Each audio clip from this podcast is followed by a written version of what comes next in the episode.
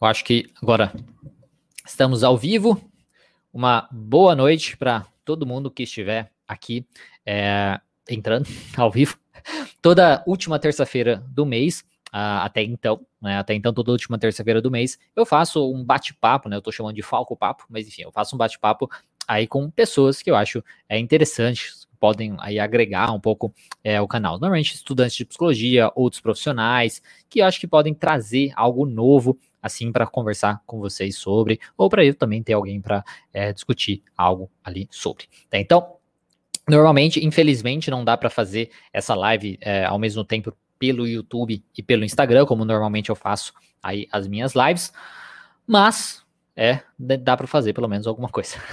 alguma coisa. Então essa live está acontecendo aí ao mesmo tempo pro, pelo Facebook e pelo YouTube, tá? Então vamos começar hoje a gente falar é, com a Keline Dório, ela também é psicóloga. É, talvez se vocês é, já buscaram conteúdo sobre TCC na internet ou sobre algum transtorno tudo mais, vocês já devem ter visto algum vídeo dela, né? Ela tem um canal também é, relativamente, é, acho que grande também, né? É, eu não sei quantos inscritos estão hoje, mas eu, se eu não me engano já deve ter passado de 100 mil, né? Então, eu acho que isso é muito bom, bacana, porque nós, né, da psicologia, estamos crescendo e atingindo cada vez mais pessoas. Isso é muito válido para a nossa profissão, isso é muito válido para os pacientes, né, para poderem aí entender o que, que eles vivem, entender que eles não estão sozinhos e como buscar ajuda, né, onde buscar ajuda, e tudo mais. Né? Então, isso é para desmistificação da psicologia. Então, vou já acrescentar a Keline aqui para a gente ir conversando então. Olá. Né? Olá. É, boa, boa noite. Boa noite. E, então, primeiro, né, é, Keline, então se apresenta. É Keline que fala mesmo. Né? Keline.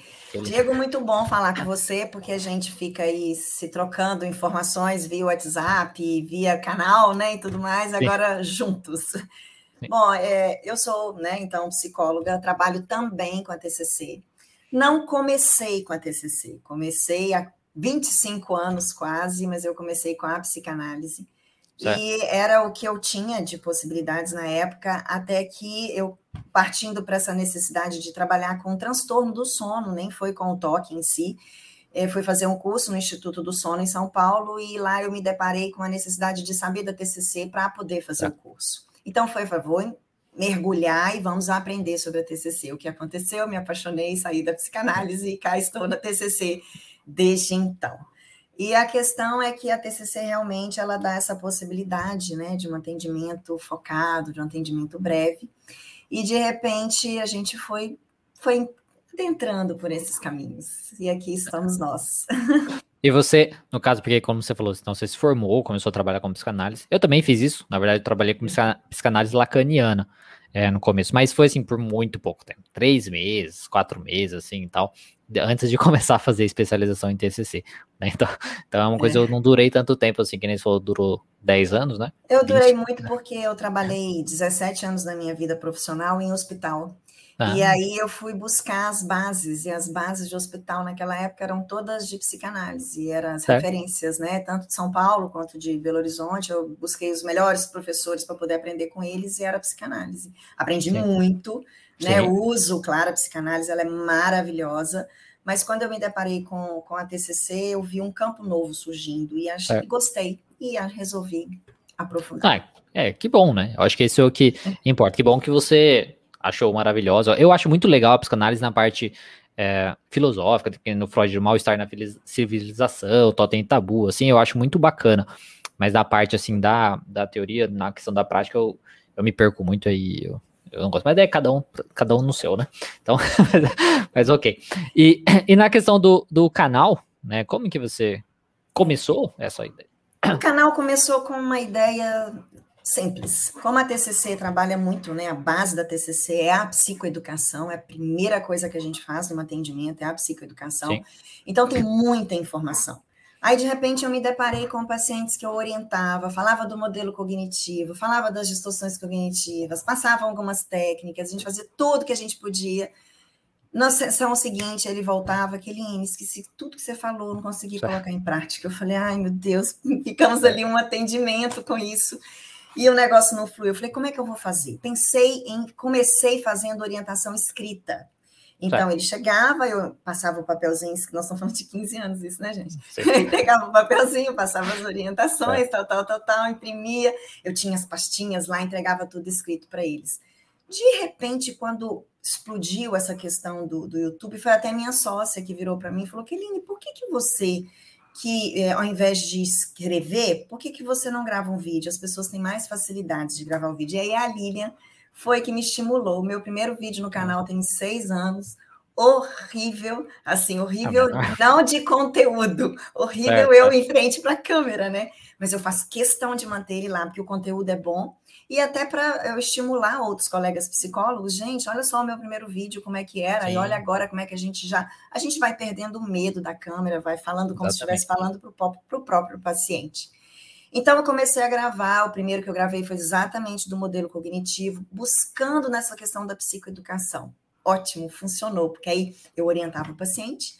Enquanto aí o WhatsApp ajudou muito nisso, na certo. hora que eu finalizava o atendimento, eu falei assim, eu vou mandar esses vídeos aqui para você. Qualquer dúvida que você tiver na hora de fazer, uma das primeiras técnicas que a gente passa, que é a ABC, né? Tiver alguma dúvida na hora de registrar seus pensamentos ali, volte e assiste o vídeo que você vai entender o que fazer. Certo. Nossa, isso foi fantástico. Foi e o que eu não esperava é que esses vídeos fossem cair pelo mundo afora. E depois a minha sócia veio com a ideia: vamos começar a atender online praticamente junto com o canal.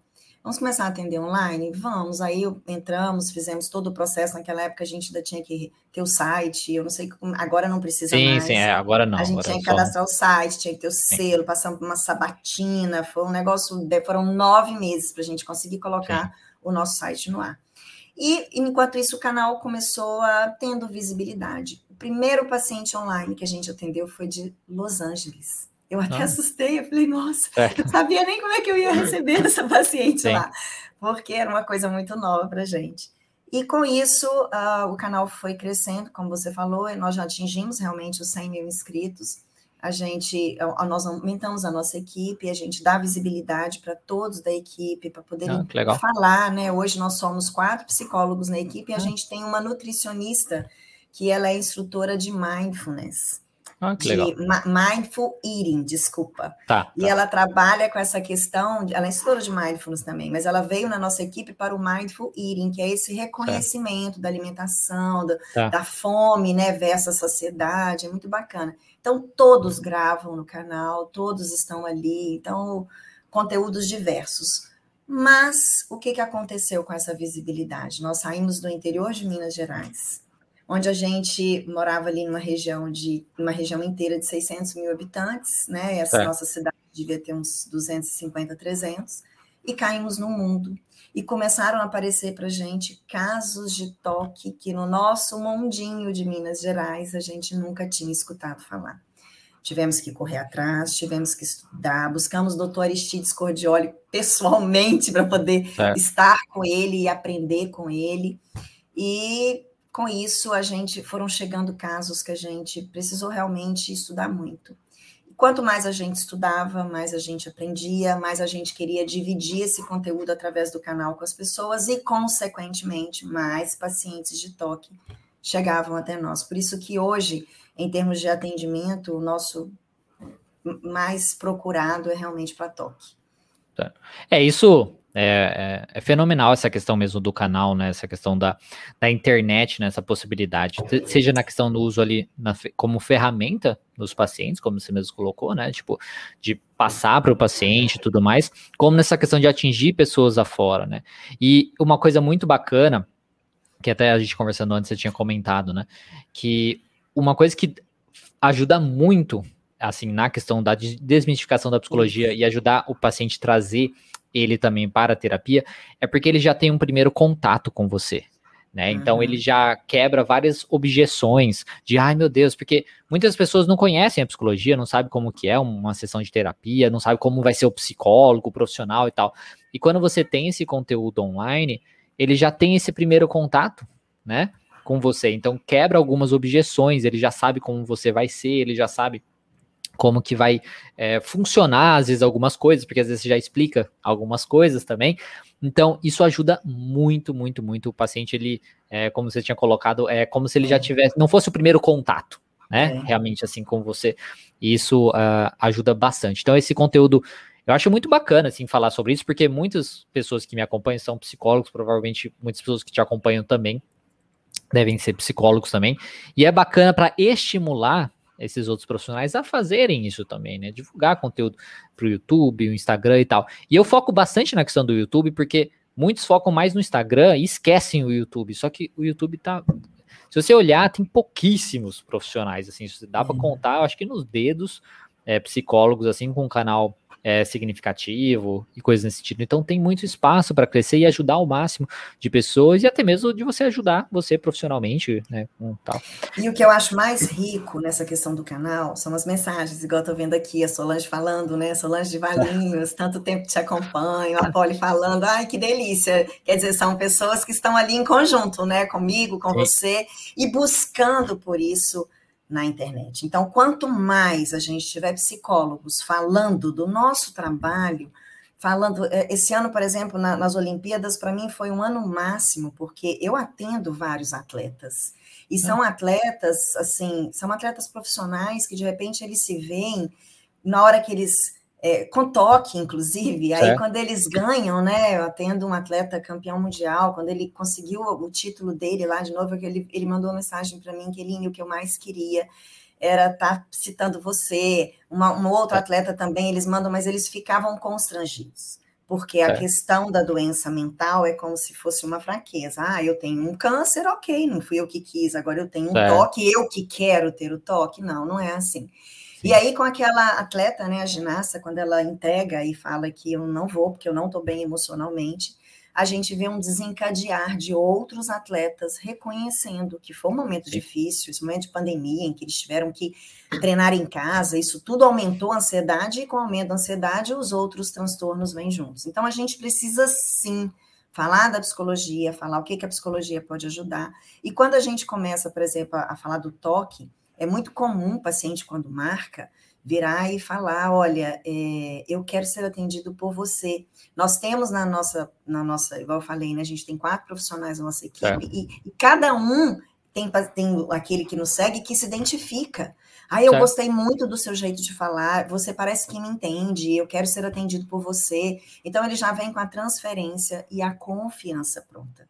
Uma coisa do toque, que a gente vai falar, né, dos tipos de toque, um toque de pensamentos repugnantes, pelo, como o próprio nome disse, eu estou tendo esse pensamento repugnante, eu tenho medo de contar para todo mundo, inclusive para o psicólogo. Mas quando ele escuta o psicólogo falando no vídeo, opa, aquele psicólogo me entende, sabe o que, que eu tenho, então com ele eu posso falar tudo que eu quiser. Então, Sim. isso é muito bacana. É, mas é, é, é isso mesmo, né? Quando o psicólogo, ele. Eu acho que fica mais fácil da gente mostrar a tão famosa neutralidade. Né? Eu falo, é. gosto de falar bastante da neutralidade, assim, porque é o que você está falando, né? Como as pessoas conhecem muito pouco da psicologia e do psicólogo e tudo mais, eles ainda veem o psicólogo como uma pessoa só, assim, né? Esquecem que ele tem talvez uma visão diferente sobre as coisas. E aí falar sobre os pensamentos repugnantes, por exemplo, né? Ele acha que o psicólogo vai ser como qualquer outra pessoa, na verdade como ele, né? como ele, como ele se, ai meu Deus, que absurdo isso, ele acha que o psicólogo também vai ser isso. Oh, como assim você pensa isso, né? Nossa senhora. E não, aí quando você fala, né, demonstra, olha, relaxa, né, tá, é assim, existe esse pensamento mesmo, ok, eu sei como te ajudar, isso realmente tranquiliza bastante as pessoas. Então, entrando já nessa parte do toque, né? É, que nem como você mesmo falou. Aí você viu a demanda né, aumentando conforme você começou essa coisa do canal e tudo mais. Então, o que, que você poderia contar um pouquinho assim, né? Para apresentar para o pessoal é, sobre o toque e depois sobre a TCC e o toque, né? É isso aí. Bom, o toque, ele de um modo assim grosseiro, as pessoas conhecem mais, são quatro subtipos, né? As pessoas conhecem mais uns três, que é aquele clássico, né, da, da organização, ordem, alinhamento em ordem, né? O da verificação, que fica verificando porta, janela, gás, parará. O da contaminação, limpeza, lavagem de mãos, tal. Então, esses três são os clássicos que todo mundo conhece. E o toque, como o próprio nome diz, ele vem com uma obsessão, que é um pensamento que pipoca e inicia-se com um pensamento automático. Pensamentos automáticos todos nós temos a todo instante. A diferença é que uma pessoa que não tem toque, um pensamento absurdo entra na nossa cabeça, um negócio totalmente sem sentido, a gente já consegue, ai, besteira, lixo mental, joga aquilo, descanteia e vai embora. Agora, quem tem toque, o portador do toque, ele tem duas características muito importantes. A primeira é que o toque pega a pessoa naquilo que ela mais teme. Eu não me canso de falar disso, porque eles chegam falando: ah, eu tenho o toque de, de, de contaminação, queria tanto ser aquele de ficar verificando a porta que eu não ia ligar para ele. O toque não vai te pegar nesse, já você não vai ligar para ele, ele não vai te pegar nesse. Então, ele pega no que teme e ele vem com uma necessidade absurda de ter certeza. Se vem um pensamento do tipo toque na minha cabeça, né? Tipo do, dos monstrinhos do toque, e eu não tenho toque, eu já jogo ele no lixo imediato. Quem tem, não. Tem que ter certeza daquilo e entra ali nas compulsões, que são rituais é, de, de, comportamentos ou rituais mentais, que são as obsessões, e até mesmo a evitação. E aí a gente se depara com o quarto tipo de toque, que é muito pouco falado, não no nosso canal, que eu acho que no nosso é. canal é, é o que a gente mais fala, que é conhecido é, é, como puro O, que ele é pura obsessão. E aí, inclusive, você sabe disso, Diego, que muitos psicólogos não conhecem. Não Sim. é incomum em vídeos nossos de puro ó a gente receber mensagens de colegas psicólogos falando: Nossa, eu tenho isso e não sabia que isso era toque. Porque isso é algo, e às vezes a pessoa não vê, porque você fica vendo a pessoa verificando porta, verificando: O que, que é isso que sim, você está voltando sim. aí e está verificando?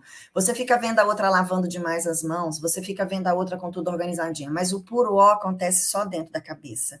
Então a gente passa pela rua, a gente não sabe o que está acontecendo dentro da cabeça da pessoa e aquele toque acaba não sendo tão visto e não sendo tão falado.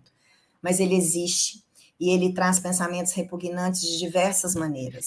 Ele traz pensamentos de agressividade, ele traz pensamentos de superstição, né, de que se eu ficar fazendo, se eu não fizer determinada coisa, algo ruim vai acontecer traz pensamentos de cunho de orientação sexual e de sexualidade. Às vezes, pais se imaginam é, bulinando filhos, mãe com filhos, é uma coisa assim realmente muito difícil. E agora você imagina se eles têm esse né, com a questão do pensamento, como você mesmo falou, né? Se até eles olham para esse pensamento com essa coisa absurda, eles não têm coragem de contar isso para ninguém.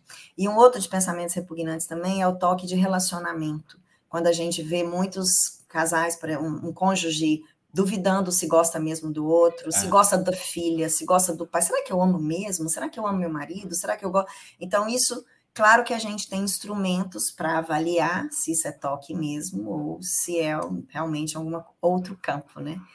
Então, a gente começa por esses quatro. E a TCC entra com o modelo cognitivo, que ensina é. ele a analisar o evento, quando acontece aquele evento, que pensamento que ele tem a respeito daquele evento, Aquele pensamento é um pensamento automático, involuntário, do toque. O problema é que esse pensamento inicial, automático, involuntário, ele não vem sozinho, então ele cria uma cadeia catastrófica. E aí, no nosso método de trabalho, a primeira coisa que a gente pede para o paciente fazer é parar o stop nessa cadeia que está te levando para o inferno astral, que nada aconteceu.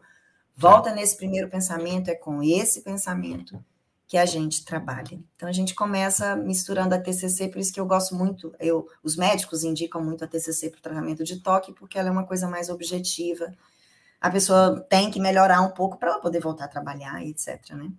É, e essa questão da. É, eles supervalorizam, né? Porque eu acho que isso a gente tem que falar bastante mesmo. A questão que todas as pessoas possuem pensamentozinhos ali, né? Que incomodam. A questão é que uma pessoa com, é, sem toque, ela simplesmente ignora, né? Ignora, ela fala assim, que, ou até se incomoda. Né? eu, particularmente, eu tenho né, muitos pensamentos em que, ai, eu, eu até tenho. É, não sei, eu tive um, um pré-diagnóstico de Tourette já, mas então, ah, não, sei, é? não sei se é, se é mais de, de, não, né? de, de, pensamento obsessivo ou se é de Tourette ou se é os dois, mas enfim. Então, é uma coisa que vem, incomoda e pronto. Agora, no, é, no, a pessoa com toque, não, ela supervaloriza, né? Aquele pensamento. Ela acha que aquele pensamento significa alguma coisa, né? Ela dá uma importância. Que se ele tem um pensamento, significa que aquilo. Tem aquela coisa do pensamento fusão-ação, né? Uhum, Onde, tipo, uhum. se ele, se eu penso isso, é porque eu, então, é porque eu vou fazer, ou porque isso é verdade. Né? Então, é, enquanto a gente consegue, né, uma pessoa, digamos, sem o toque, ela consegue avaliar que não, isso é um exagero, tipo, nada a ver, isso não tem nada a ver comigo, né? Não tem nada, nossa, isso é, é uma mágica, né? Estamos pensando em superstição, né? Isso não tem nada a ver e tal. Agora a pessoa com toque não, ela acredita que aquilo é verdade. Ela, ela acha que o pensamento tem muita força assim, força até mesmo de fazer as coisas acontecerem, né? É, isso vem das distorções, das crenças, das distorções próprias do toque, que é essa supervalorizar no risco, exagerar no é, supervalorizar, exagerar e etc. O que, que acontece também, Falco? Você deu uma, uma, um exemplo muito bacana aí. Um pensamento vem, aquele pensamento angustia naquele sentido do tipo, vem um pensamento, eu, se eu não acender e apagar a luz tantas vezes, não, vem um pensamento de que algo ruim vai acontecer com minha filha, por tá. exemplo, que é meu bem precioso. Esse simples pensamento, na hora que vem, ele gera uma angústia na gente.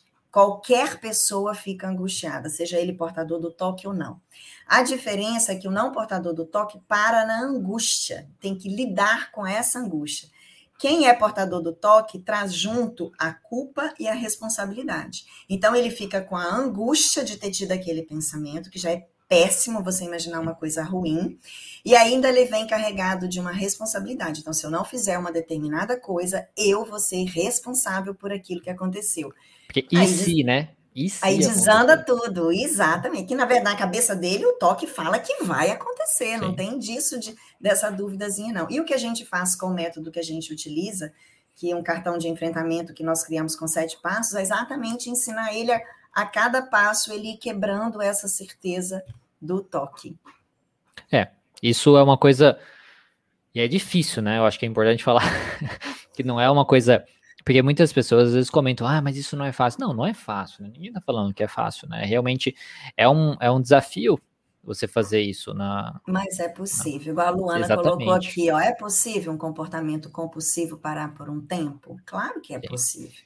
A partir do momento que você começa a entender a questionar, a lembrar de todas as vezes que de repente você deixou de fazer aquilo e nada aconteceu, a entender que aquilo é do toque, e a gente tem todo um processo com a TCC para poder ensinar isso, ele consegue sim entender. Aí é que eu falo o seguinte: o monstrinho do toque ele é malvado.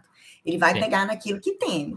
A hora que você começa, peraí, eu não estou acreditando muito nisso que você está falando, ele vai desaparecendo, é, não adianta eu colocar isso mais ali na cabecinha da, da Luana, né? Igual a Luana falou ali, não adianta eu colocar isso na cabecinha dela mais, porque eu não vou pegar nisso. E aí ele vai realmente, começa a ir desaparecendo. Sim. Né? É, então, e... a... Só que a... começa desapare... desaparecendo, como você falou, mas eventualmente depois ele, em algum momento, né? De... É o que a gente sempre fala, Diego. As pessoas me perguntam logo no primeiro atendimento, Keline, o toque tem cura? Eu respondo sim e não. Sim, em é. que sentido? Eu consigo me livrar desse pensamento que está me deixando enlouquecida? Consegue. Mas é para sempre? Não. Infelizmente, o toque não é igual um sarampo. Peguei sarampo e nunca é. mais vou ter. O toque é igual ansiedade. Tive uma crise mega de ansiedade. Ai, graças a Deus, passei pela crise de ansiedade, nunca mais vou ter na minha vida. Não, vai ter. Sim.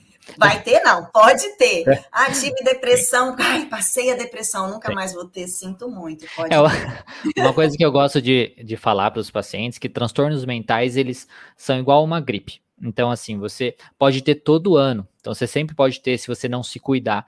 E aí, o que você precisa fazer é trabalhar com a sua imunidade física para que você né, consiga é, vencer e não ter gripe. E a gente precisa, nos transtornos mentais, trabalhar com a nossa imunidade mental. Que aí vai a questão do que você está trabalhando, que, nos pensamentos que você está é, lidando com os seus pensamentos, com os seus comportamentos, com as coisas que você faz para ter uma imunidade mental melhor, uma imunidade mental pior. Então, assim como na questão de uma gripe, que você precisa ser ativo, certo? Então, eu preciso tá frio por uma roupa. Não vou sair ali na, eh, na chuva, né? Então, assim, é uma coisa onde você precisa ativamente proteger sua imunidade, comer alguma coisa, vitamina C, enfim, coisas nesse sentido. Na imunidade mental é a mesma coisa. Então, você precisa ativamente. Então, não é de uma maneira passiva, onde você tomou um remédio e passou. Né? Você vai realmente ativamente chegar e fazer, trabalhar com seus pensamentos, fazer como você falou, não para, não sei o que, vou trabalhar aqui e tal, evitar aí a compulsão, né, nesse sentido. Então, é uma coisa que precisa de uma maneira ativa trabalhar com essa imunidade mental, né? É, Pode e dentro assim. dessa questão de que o toque não tem cura, a partir do momento que ah, venci o meu medo lá de, de verificação, aí o toque vai entender isso aqui não pega mais. Aí em determinado é. momento da vida da pessoa, ela fica um pouquinho mais ansiosa, até uma pergunta aqui, que alguém perguntou aqui em cima se o toque tem alguma coisa a ver com a ansiedade. Aqui, ó, o toque faz parte da ansiedade? Foi a Raíssa que perguntou. Na verdade, a ansiedade, Raíssa, ela é um combustível para o toque. Um exemplo, uma metáfora que eu uso com os meus pacientes é o seguinte: os sintomas do toque são a fumaça de uma fogueira que, que a gente consegue ver. Mas para ter essa fumaça, que é o que a gente vê, precisa da lenha, precisa do fogo. Então, a lenha é a ansiedade. Quanto mais lenha, mais fumaça vai ter. E o fogo são os gatilhos. De repente, eu estou passando uma mudança de trabalho, uma mudança de cidade, um filho que vai nascer, um casamento que termina, a ansiedade sobe muito, aí o toque acha uma brecha e entra. Dentro disso que o Diego falou, que foi muito bem colocado, como é que a gente faz para trabalhar essas recaídas? Que o paciente recebe alta, ele recebe Sim. alta e ele aprende todas as ferramentas então, a gente já trabalha preventivamente com a questão da ansiedade. Sabe que está passando por um momento que gera uma certa ansiedade, e a ansiedade nada mais é do que pensamentos, né, no modelo cognitivo, um evento que gera um pensamento, gera um sentimento Sim. e assim por diante. Então, ele já aprende a focar no pensamento dele para trabalhar preventivamente para que a ansiedade não suba tanto e o toque não volte com tanta força. É, isso acho que é, isso é muito importante, né, é saber, porque não vai ser uma, essa cura milagrosa, né? Tipo assim, ah, tirou, né? Ah, não, não, uma pessoa realmente melhora, mas ela precisa ativamente estar tá fazendo isso, é, lidando. E assim, o mais importante falar é que conforme vai fazendo essas coisas, vai ficando mais fácil também. Né, de fazer uhum, essas coisas. Né? Uhum. Então, assim, pode parecer no início, ai meu Deus, mas vou precisar ser assim para sempre. Não, mas vai ficando mais fácil. Né? Você vai ter que fazer, mas fica mais fácil de fazer. É, e eu vou explicar isso pegando a pergunta da Raíssa aqui também. Se quem tem toque pode trabalhar como motorista. Pode trabalhar com o que quiser, Raíssa. Mas a gente tem um toque dentro desses pensamentos repugnantes. Existe um toque que a pessoa começa a achar que ela atropelou alguém.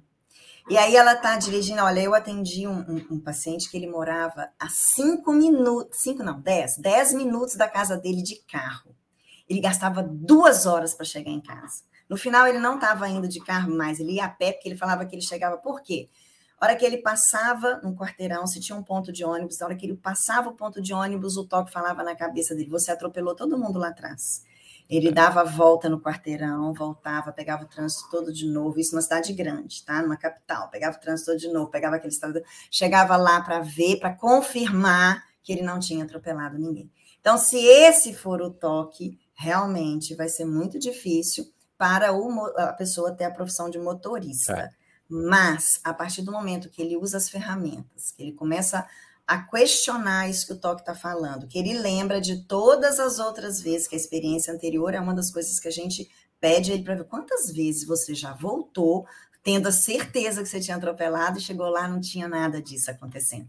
Então aí ele vai, isso vai ficando mais fácil porque ah, você está mentindo para mim, isso não é verdade. Então ele começa a ter é, evidências, né? evidências, isso aí. Evidências, evidências para porque vai construindo uma, uma cartela de provas, né? Tipo assim, olha, você tá, você tá errado, você tá, você tá me zoando, né? Você tá, você tá mentindo para mim, né? Então, essa cria essas evidências para confrontar. E quanto mais a pessoa faz isso, e por isso que é bacana, quanto mais ela faz, mais evidências ela tem. E aí então vai enfraquecendo realmente a crença e tudo mais. Então vai ficando mais fácil. Realmente, eu acho que isso é muito importante. Né? É nesse sentido mesmo. E aqui fala no que diz respeito às técnicas EPR contínua, sendo uma das mais recomendadas. O que, que é a técnica da EPR, na verdade? É uma exposição. Então, aquilo que causa uma ansiedade, a pessoa tende a querer não evitar. E aí, um, por exemplo, uma pessoa que, desse, desse exemplo que eu dei do trânsito lá, ela para de entrar no carro. Aí ela toma uma certa. Porque a ansiedade é tão grande que ela não quer enfrentar. Quantas pessoas que não tem nada a ver com o toque, né? Pode ser só uma fobia, sobem 12 andares de escada só para não entrar dentro de um elevador. Então, é, no toque acontece a mesma coisa, essa evitação. Então, a EPR, ela vem diante disso. Só que, para expor uma pessoa a algo que ela tem um medo muito grande, também tem técnicas, tem momentos que a gente escolhe para fazer, tem sintomas que são escolhidos. A gente dá para o paciente, logo no primeiro atendimento, uma lista de sintomas para ele preencher, é, graduando ali o tanto que cada sintoma daquele causa uma ansiedade. É, para ele, entendeu? Então, assim, é, é todo, a TCC ela é toda detalhadinha de como vai fazer. É. Recentemente, nós lançamos um treinamento que é um, um acompanhar um passo a passo mesmo online, vídeos, e ali a gente expôs tudo direitinho. E o mais ah, interessante ah, de, é, foi tá bem legal, tá bem aceito, porque é tudo que a gente trabalha no consultório, eles estão tendo essa possibilidade. Então a gente apresenta as técnicas, a gente faz a psicoeducação, a gente dividiu lá em oito, oito módulos, sendo oito semanas de é. acompanhamento. E quando a gente lançou, surgiram muitos pais é, perguntando: olha, eu tenho filho, e eu vi que alguém colocou aqui também, é, tem um filho que tem. É. eu tenho um filho que tem, e você acha que esse, esse treinamento dá para o meu filho? Mas era uma criança. Não, não dá, porque é uma linguagem muito adulta. Tá. E aí, desde então, nós lançamos em maio, desde que veio essa demanda, nós começamos, e eu vi que a Carla, nossa colega lá da, da equipe, está por aqui também. A Carla é quem está atendendo mais essas crianças para nós na equipe. E aí a gente está tá montando um treinamento todo lúdico, todo bacana, com os monstrinhos. A gente pegou a, a, esses monstrinhos, né? Personificamos ele, o monstrinho do pensamento repugnante, por exemplo, a gente colocou o monstrinho cabeçudo, para a é. criança começar a entender que aquele pensamento que está sendo jogado na cabecinha dela não é dela, e aí a gente convida a criança para põe um nome, põe um apelido para o seu monstrinho, para na hora que esse pensamento vier, você entender que é o. É, é o fulano, né? É o Chatonildo. Teve um que Chatonildo. falou: ah, é o Chatonildo que está falando aqui na minha é. cabeça, e para ele poder Sim. desvincular. Então, assim, e eu fiquei feliz em saber que os pais estão dando mais atenção. Porque nos nossos vídeos do canal, às vezes apareciam criança falando: olha, eu tenho isso e toda criança que escreve alguma coisa no nosso canal, gente, aquilo dói lá na minha alma, porque eu tenho filho, né? Então dói lá na minha alma. E aí eu peguei, eu pego e começo e converso com ela, assim, olha, você já contou isso para alguém? Eu me incentivo a comentar com alguém, a procurar uma. Ah, eu falei para meu pai, meu pai falou que é bobagem. Aí a Polly faz o treinamento com a gente. Aí, inclusive, ela colocou lá em cima que ela já está com toque. Ó, hoje estou com toque controlado. Ela faz o treinamento com a gente. E aí ela, a criança, né? Às vezes a criança vira e fala: Olha, eu contei para meu pai, meu pai falou que era bobagem, que era para eu esquecer isso. Eu contei para minha mãe, a minha mãe não tá, né? Não tá, não, não me valorizou a respeito disso. Então a gente sempre nós ficamos muito felizes em saber que os pais é. estão nos procurando. E esse treinamento para criança vai ser uma coisa super lúdica, a gente vai lançar na véspera da Semana das Crianças, inclusive. Ah, que legal. Eu acho é. que é muito é, é muito válido isso mesmo, né? Que nem você viu. É, foi vendo as demandas e tudo mais, muita gente aparecendo. É o que você falou, né? Os pais atentos a isso, acho que é muito bacana. E aí, e trabalhando isso da maneira. E nós fizemos em termos de jogo, onde cada é. etapa ele vai vencendo um nível, ele ganha um certificado é. de coragem, de bravura, de determinação, ele vai vencendo. Então, ficou... E a gente vem testando isso nos atendimentos, né? E até para falar para o pessoal aqui, porque no, na descrição do vídeo tem o, o seu canal né? Tem um canal, eu peguei o link lá, tem o um canal na descrição do vídeo, quem quiser é, depois conferir.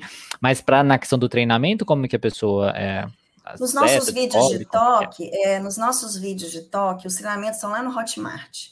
Aí tá. todos os vídeos, eu posso até colocar aqui o link na, na live aqui, e todos tem os vídeos, tem, eu coloco aqui, todos os vídeos nossos de toque, eles têm uh, o link do treinamento, e a gente pôs o treinamento em que a pessoa pode adquirir o treinamento inteiro, mas a gente colocou também o treinamento em forma de clube de assinaturas, em tá. que ela pode fazer uma assinatura mensal e ir testando o treinamento aos poucos. Entendeu? É bem interessante. Vou colocar aqui para você. Tá colocando. Daí eu deixo aparecendo aqui, se der. Eu não sei se eu consigo escrever, acho que eu consigo. Eu não sei se eu vou colocar no chat privado aqui para você e você coloca, porque eu não estou conseguindo escrever, não. É que eu não sei se o privado aparece, mas. Não, o privado aparece só para você. Aí você tem que copiar e colocar lá. Ah, tá. Porque eu não consegui colocar no comentário, não. Os comentários eu só consigo ver. Aí a Carla até citou aqui, ó, que tá ficando lindinho o treinamento infantil contra o toque. Vou criar aqui um, um banner. É, Elisenda, ah, é. se você quiser, então, ele vai colocar aí, aí ó, tá aí, vendo? O treinamento com você psicologia.com.br barra é, treinamento traço liberte-se é, do, do, toque. toque. aí depois vocês deixar aí um pouquinho para vocês verem, depois no final eu coloco também aparecendo. Isso. Bom, então, né, essa é... é... então muito interessante essa questão desse treinamento, né, que você fez, provavelmente está ajudando aí bastante é, muitas pessoas com isso, né? E agora vai começar a ajudar crianças e pais, né? Porque o pai, querendo ou não, é o que você falou, né? Sofre também, também com isso, né? Então, vendo o filho é, sofrer com essa questão. E se já começa a aprender lá de, desde cedo essas coisas, eu acho que facilita. Porque uma coisa, eu acho que é bacana, né? Falar, porque a TCC, ela trabalha muito com a ideia é, que existem as crenças que a gente vai formando durante a nossa vida. E quanto mais tempo passa, mais essas crenças se fortalecem. Uhum. Então, quanto mais tempo passa, elas vão ficando realmente mais rígidas. Não quer dizer que você não consegue trabalhar com elas, mas elas ficam mais difíceis porque elas são mais rígidas. Então, se você logo, de, como quando criança, já consegue trabalhar isso, é, eu acredito, né? Não estou me baseando em nada, eu acredito que a criança, aí no caso, ela é, fica mais fácil dela não desenvolver um toque mais é, considerado sério ou coisa nesse sentido, né? Porque o toque, querendo ou não, ele pode ir evoluindo, né? Ou se transformando em outros toques, coisas assim. Se é, ela aprende e quando a gente E quando a gente recebe a criança para o atendimento, a criança geralmente não fica nem dois meses em, em, tratamento com a gente. Rapidinho ela já passa, eu faço um primeiro atendimento, a gente faz um segundo, já passa para de 15 em 15, ela já entendeu como é que funciona e assim vai. E tanto no treinamento de adultos quanto nesse de criança, a gente tem módulos especialmente para a família. Porque a é. família ela pode ser, isso é um ponto muito importante para o portador do toque saber. Tem portador do toque que quer incluir a família nos rituais, que, ah, meu marido não faz isso, eu preciso que ele faça. Então a gente orienta os familiares até quanto eles podem ou não é, entrar nas questões dos rituais, o como que eles devem fazer, porque tem aquele também que não faz de jeito nenhum, aí a pessoa entra em pânico e se tranca dentro é. do quarto.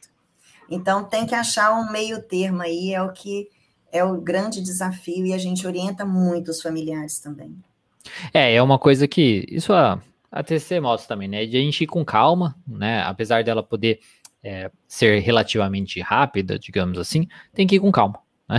Uhum. ir com calma e ver cada caso e adaptando para cada caso. Então, mas por isso que eu acho que até é muito importante isso, como é, o colega tinha perguntado ali do RPR, né? E, e, você falou assim, não, mas é, a gente faz tal, mas tem que ter, é, é um trabalho, é, cada paciente é um, vai ser uma exposição diferente, tudo mais. Isso eu acho muito importante porque muitas pessoas, não sei se isso acontece com você no seu canal e tal, mas comigo acontece bastante. Eu até já teve uma live que eu zoei isso, foi até engraçado. Que eu falei, quer ver? Alguém vai perguntar isso. Aí perguntaram assim. Mas é que perguntar qual técnica que eu uso para isso, né? Qual técnica que eu uso para aquilo. Só que eu acho que é importante falar que é mais complexo que isso, né? É. Não basta você saber a técnica, né? Tem a questão do o paciente em si. Por isso eu gosto de falar muito assim, conheça o básico, né? Então você conhecendo o modelo cognitivo, conhecendo assim como trabalhar de uma maneira geral assim o paciente, aí você vai adaptando ali a técnica e sabendo a hora de aplicar, como aplicar aquela técnica, né? Porque se você só sabe a técnica, aí você, vai, aí você faz, ah, tá, então é só expor a pessoa hum. e, e, ponto. Não, não, não né? Não. não. é simplesmente assim, né? É, é um pouquinho mais né, adiante isso daí. É complicado mesmo, mas é possível. E é bem possível. E a gente tem bons, a gente tem tido bons retornos na questão do tratamento do toque com a TCC. Sim. Ah, que bom, né? O que mais você tem para falar, então, sobre o toque? Ai, o toque tem tanta coisa para falar. Olha só, eu queria, quem tiver, é, vou fazer um, um merchan aqui, né? Como você diz, quem tiver Globoplay em casa, Globoplay tem um, um, uma série que chama Puri, que é P-U-R-E. Ela está traduzida como pensamentos impuros ou impróprios, não sei. Certo. É bem legal porque essa, essa, o pensamento repugnante, né, o puro ó que o CAD de desenvolvimento infantil falou ali, são flashes que aparecem na cabeça da pessoa. Então, de repente, a pessoa se imagina esfaqueando um filho, aquilo pipoca. Então, não é só pensamento, são imagens mentais. E eu atendi uma criancinha de oito anos que ela demorou, essa demorou três atendimentos para conseguir falar para tá. mim o que, que era o toque dela. Porque ela tinha tanto medo de, de falar e tudo mais. Aí, um belo dia, eu citando um exemplo, pedir a mãe para estar junto, porque o atendimento online com criança é um pouco mais complicado. Então a gente tá. pede a mãe para estar junto, ou o pai, ou um responsável. E aí a gente, ela, ela teve uma hora que eu citei um exemplo, aí eu fiz assim, tipo assim, nossa, vem aquele pensamento. Aí a mãe, é isso que ela faz o tempo todo. Certo. Na hora que a mãe falou, é isso que ela faz o tempo todo, gente, ela tá com pensamentos repugnantes. Porque ela só falava, ah, eu penso coisas, eu penso coisas. Eu penso coisas, pode ser um monte de coisa.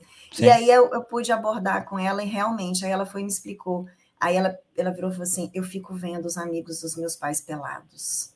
Eu fico vendo meu pai e minha mãe fazendo sexo. Uma criança de oito anos, isso era desesperador para ela.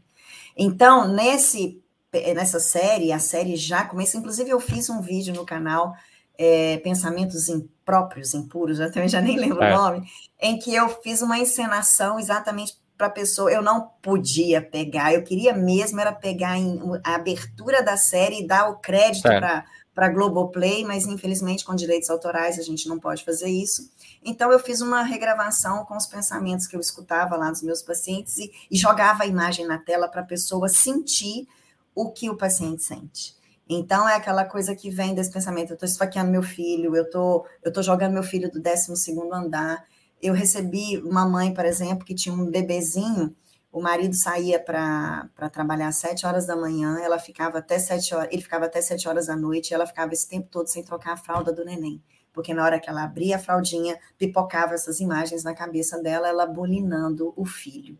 E aí entra a evitação. Então, isso é muito é. sofrido. Então, essa imagem, então, vocês querem conhecer um pouquinho, assistam lá. Claro que vai encontrar é, na série vai aparecer psicólogos mandando ela experimentar uma coisa que ela tinha aversão ali, como acontece na vida real, certo. com psicólogos que não sabem ou não conhecem o pensamento por o, o de toque de pensamentos repugnantes e acaba tentando trabalhar com o paciente como se isso fosse um desejo inconsciente. Gente, não é, é toque e a gente tem ferramentas para poder analisar questionários que são comprovados Sim. que a gente põe lá. Então, muito cuidado, não saiam por aí escutando tudo que é dito como se fosse é, ah, um pensamento de desejos inconscientes, não. É, o pensamento ele é diferente de um desejo. Nossa, é, acho muito. que isso é muito importante. Sabe uma metáfora que eu uso com os meus pacientes? Quando eles ficam assim, Keline, mas como é que eu vou saber que eu não quero isso?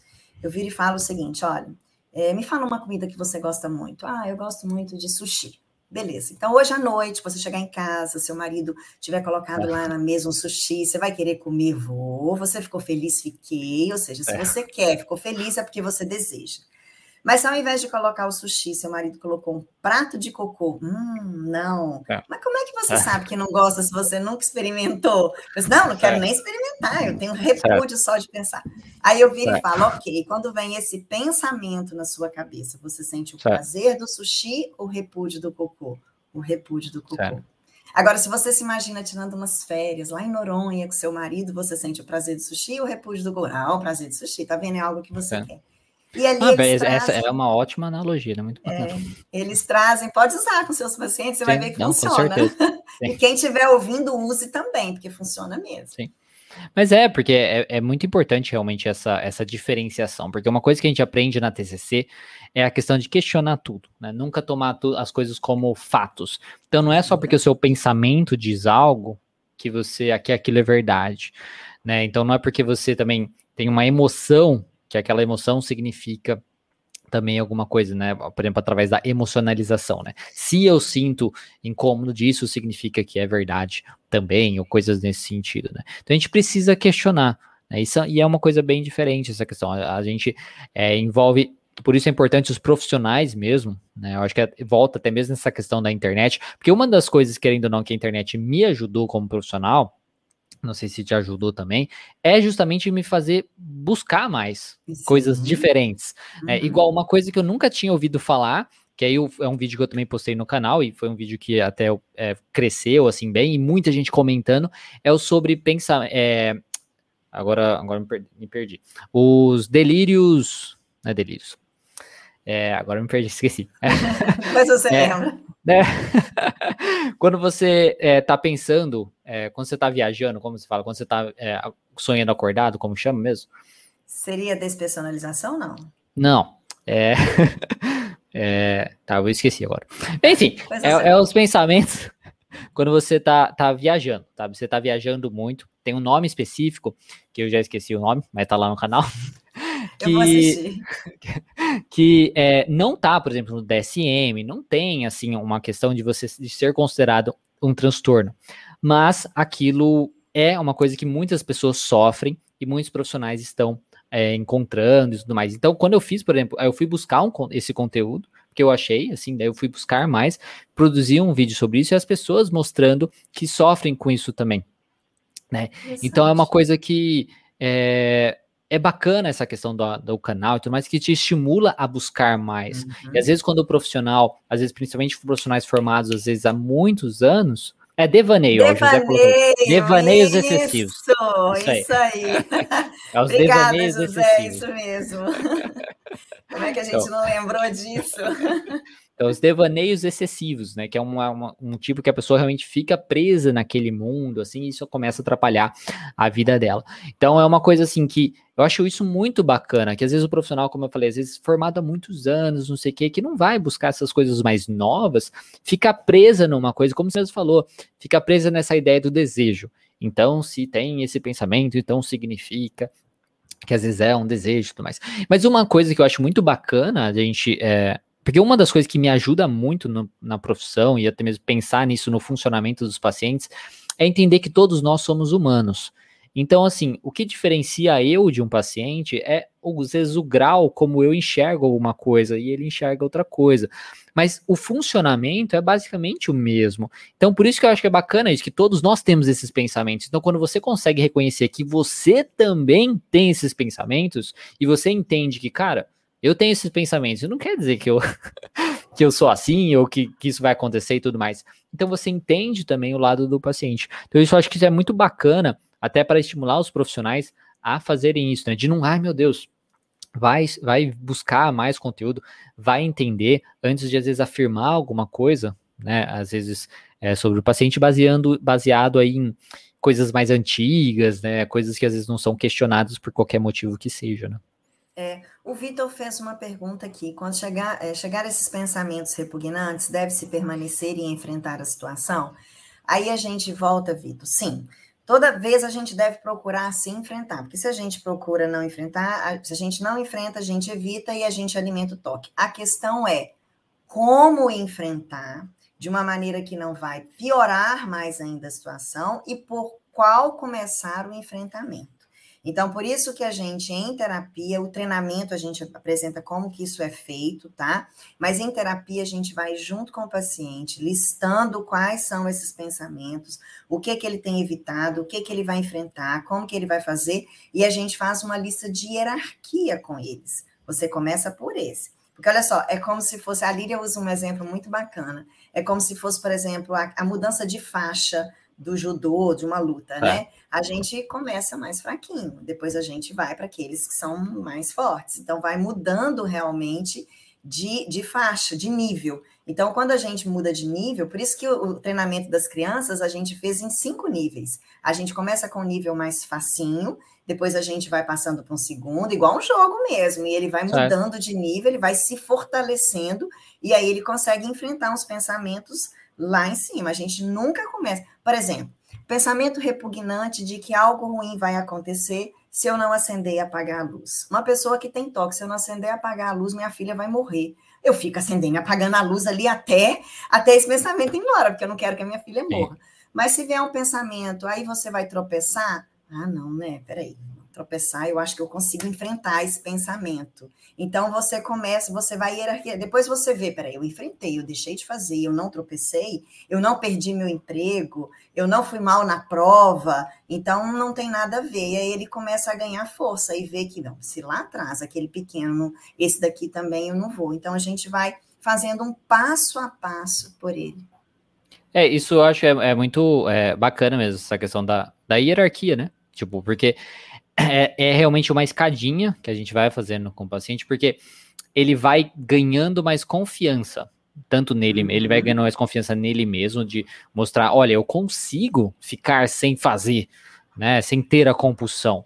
E, eu, e ele, além de ele ver, de ter mais confiança nisso, ele tem também a questão de provar para ele, olha, meu pensamento estava exagerado. Então ele vai ganhando mais força nisso e fica mais fácil de é, chegar nos próximos degraus. E é até interessante, é, provavelmente isso deve acontecer com você também. Quando a gente vai trabalhando assim, os, os de baixo, de repente meio que até pula, né? Algumas escadinhas assim, né? No sentido de que ele acostumou tanto a, uhum. a, a, fazer aquilo que ele já tá fazendo outros ao mesmo tempo, né? É. Tipo, ele, ele, ele, ele, para de fazer outros meio que sem necessariamente vocês trabalharem com aquilo. Ele começa um e aí ele já vê que tá funcionando, assim, outros ele, ele, ele, ele, vai, ele vai embarca, assim. Então, é muito bacana, né? Tipo, isso, porque vai ganhando essa força e tudo mais. Aí é a importância de continuar né, fazendo isso e tudo mais. É isso mesmo. A Ednólia está perguntando aqui, falando que ela não entendeu o nome do quarto tipo de toque. É, os, os tipos são alinha, alinhamento e ordem, simetria, verificação e controle, contaminação e limpeza e pensamentos repugnantes. Então, os pensamentos repugnantes, eles englobam todos os tipos de pensamentos que causam, assim, é, que não necessariamente né, mais dentro da cabeça da pessoa, que às vezes ela acaba fazendo compulsão, igual o exemplo que eu dei de ficar acendendo e apagar a luz para que aquilo que ela pensou não aconteça, mas ele é mais a nível de obsessão mesmo, e sempre com pensamentos que trazem muito sofrimento. Isso, aí o Vitor aqui perguntando se vai ficar salvo, sempre fica salvo. Uhum. Se não uhum. ficar salvo, um dia eu vou colocar, não ficará salva, corra, senão vai acabar, mas normalmente sempre fica. E aí tem aqui a Gisele perguntando o seu nome. Keline. Keline, acessa lá nosso canal com você Psicologia, que você Até vai no, conhecer os. Tá no. É, na blusa dela. Na Isso, ah, é, aqui, ó, com você, Psicologia, é porque eu estava atendendo, na verdade, emendei um atendimento no outro hoje, eu lanchei rapidinho e vim. É, olha só, Raíssa. A lei da atração diz que tudo que pensamos pode acontecer. A TCC fala, Freud falou, a psicanálise voltando aí, olha, que o, o pensamento é o ensaio da ação. Isso nada mais é do que um modelo cognitivo. Eu aconteceu um evento, ah, vou fazer uma prova. Aí eu é. penso, ah, eu sou capaz de passar. Eu sinto confiança, qual que é o meu comportamento? enfia a cara nos estudos e dedico. Porque o meu pensamento veio preceder o meu comportamento, a minha ação. Tá. Mas se diante, ah, vai ter um concurso, hum, não passo. Aí eu fico desanimada, eu não estudo, o resultado é esse daí. Então não é essa coisa mágica, porque se fosse mágico, vamos ficar todo mundo aqui agora no A1, o Covid vai Sim. acabar, e não vamos agir, que aí o Covid vai embora? Não. Isso, isso eu acho que é muito importante, né? Porque às vezes essas falas mágicas, assim, de que o pensamento tem poder, às vezes influencia a pessoa a reforçar essa questão do toque também. Né?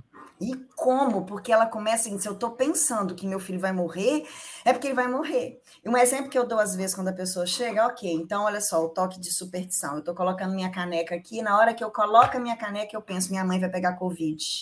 Eu tenho que tirar e colocar de novo, porque minha mãe tem 72 anos, eu não quero que ela pegue Covid de jeito nenhum. Agora já está vacinada, estava esperando que isso não aconteça. Mas eu fico, tiro, coloco, tiro, coloco, tiro, coloco, para garantir que a minha mãe não pegue Covid. Não, peraí. Qual a lógica? Qual a ação e a, né? reação né? de você, é o que você falou, Sim. né? Da questão do, do pensamento, tá muito junto ali nesse sentido. Agora, vou visitar minha, vou para balada, saio para a rua sem máscara, aí eu vou visitar minha mãe sem máscara, aí sim ela pode pegar Covid. Então tem Sim. uma. Então o pensamento ele não é essa coisa mágica. A lei da atração é você acreditar que aquilo pode acontecer e se movimentar para fazer aquilo. Que aí, de fato, a gente né, busca. Mais do que é, isso, isso, eu não sei, não. É, isso, é, isso eu acho que é muito importante mesmo. Né? Isso é uma coisa que a gente trabalha bastante na TCC também, a questão do paciente entender a responsabilidade dele nas coisas, porque se ele, até mesmo quando ele melhora, por exemplo, vamos supor que ele melhora, né, na terapia, é, e aí se ele atribuir, ah, porque eu pensei muito, eu tava com esperança de melhorar, eu pensei que ia melhorar, então eu melhorei. E já cagou aí, entendeu? Porque ele precisa saber o que ele fez, né? O que, uhum. que a responsabilidade dele naquela melhora. Então isso é muito importante. A gente tem que realmente tomar muito cuidado com pensamentos, vamos colocar pensamentos mágicos mesmo, né? De que eu vou uhum. pensar aquilo, então aquilo vai acontecer, seja para um lado positivo, seja para um lado negativo, porque ele precisa entender o real papel dele naquela questão, se ele realmente tem um poder assim de prejudicar tudo na vida dele e os outros por conta do seu pensamento, e também naquela questão do papel no sentido, ah, eu não posso fazer nada para melhorar, eu só posso esperar e vou melhorar assim magicamente. Né? Então, isso é muito importante, saber a responsabilidade ali daquela pessoa perante o seu transtorno, perante o seu problema. Né? Então, é muito importante, né, bacana falar isso. Tomar cuidado com esses pensamentos muito mágicos, porque pode, na verdade, às vezes piorar um transtorno também. Né? Uhum, isso mesmo. Né? E aí a Polly falou aqui da psicoeducação, realmente ela é fundamental, porque é o início de tudo, é você entender o que está acontecendo. A gente sempre começa com a psicoeducação, seja no toque, né, Diego, na ansiedade, na depressão. Gente, e antigamente, quando eu comecei a atender, eu fazia a psicoeducação escritinha, né, no papel, certo. então agora, nossa, eu já usei muito ela escritinha no papel, agora não, agora Sim. tem os vídeos gravados lá, ele assiste é como se estivesse conversando comigo, Sim. direto ali, né. É, isso é muito bacana. Aí tem o rapaz da Angola, que temos muita gente da Angola, né, também, né? Tem, a gente tem paciente na Angola, a gente atende é. paciente na Angola, a gente atende paciente em Portugal, portugueses, tá. né? Angolanos, Português portugueses, é. entendeu? Ah, não são brasileiros que moram lá, Sim. não. Então a gente atende e, angolanos. Esse, novamente, volta nisso, ó, esse é o poder da internet, né? Olha só, né? Conseguir atingir isso, né? Por isso que eu reforço a questão dos profissionais. Façam isso. Produzam conteúdo para ajudar, para se ajudar como profissional e também para ajudar é, as pessoas, né, a conhecer, a desmistificar a psicologia, ter uma devida psicoeducação sobre algum transtorno e já terem essa conexão com você. É. Se eu faço uma live sobre pensamento positivo, eu já fiz, na verdade, sobre isso algumas ele vezes. Ele falou que já fez, ele falou, o Diego já fez uma ah, tá. live, tá. né? E a Ednólia colocou ali que ela tinha entendido falar o puro O. Puro O é um nome vulgar dele, ah, leigo. Tá. O nome original é Pensamentos Repugnantes. O puro O é só para poder ter essa noção de que ele é puro ódio e obsessão. E a Solange está perguntando se o treinamento é focado nos pacientes. Sim. Tudo que a gente é, coloca lá na terapia, a metodologia que a gente utiliza, a gente explica, são mais de 120 vídeos, vídeos explicando detalhado, são vídeos feitos curtinhos, exatamente para a pessoa poder assistir a hora que ela quer. A gente sempre orienta o seguinte: você não se organiza para fazer uma terapia segunda-feira, 10 horas da manhã? se organize para fazer o treinamento segunda-feira, 10 horas da manhã, que aí pega uma hora ali do dia, Sim. faz o treinamento e põe a semana seguinte de prática, né? Sim. Perfeito, né? Agora, o enfrentamento toque e melhor a fazer. É, eu acho que é o melhor, né, a fazer. É. Ó, o enfrentamento a gente vai é, realmente fazer na questão do toque, né? Mas como, ela, como a gente colocou aqui, né, é com assim, é específico para aquele caso, tem que ser feito um trabalho antes, uma, uma psicoeducação, é uma coisa um pouco mais complexa, simplesmente, ah, enfrenta aí, né? É, solta, é, né? Não. É, igual gente... uma pessoa fóbica, né? Ah, tenho medo de rato. Ah, põe ela numa Vai sala lá. de rato e pronto. Cheio de rato. Até eu vou sair correndo.